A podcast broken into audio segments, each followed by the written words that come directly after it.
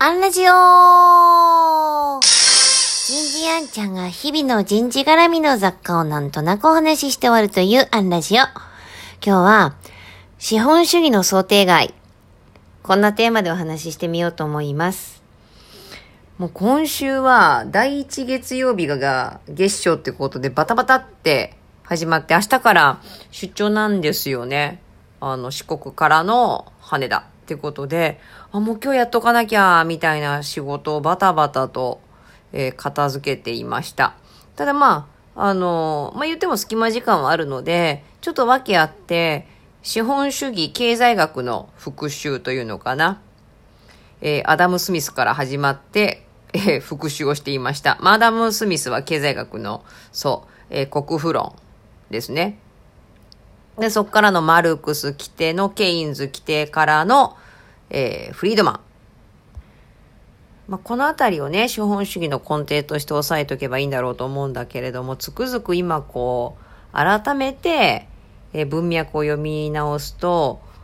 それこそね、アダム・スミスとミルドン・フリードマンが予想できなかったことがあるよね、ということに気づきます。もう一つには、間違いない。あの、気候変動問題ね。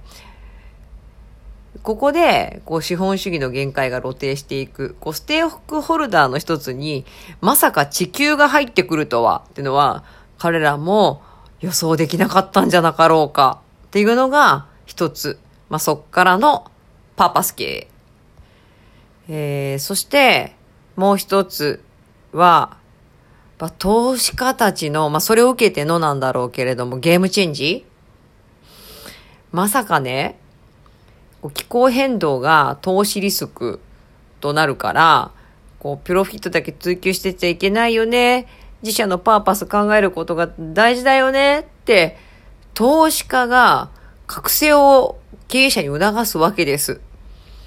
まさにサスティナビリティ。まあ、言ってもこう、私は人事屋ですから、経済学者じゃないので、そこからのどうするよ人事っていうのに持っていきたいんですけれども、とまあなんでこんなことやってるかというとですね、週末いよいよ人事の学校の1時間目で、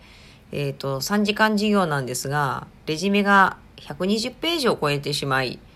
えらいこっちゃなんですけれども、それをヤッホーやったーっていう学び人たちですから、まあ、どんなことが起こるかとっても楽しみです。今日はここまで。次回もお楽しみに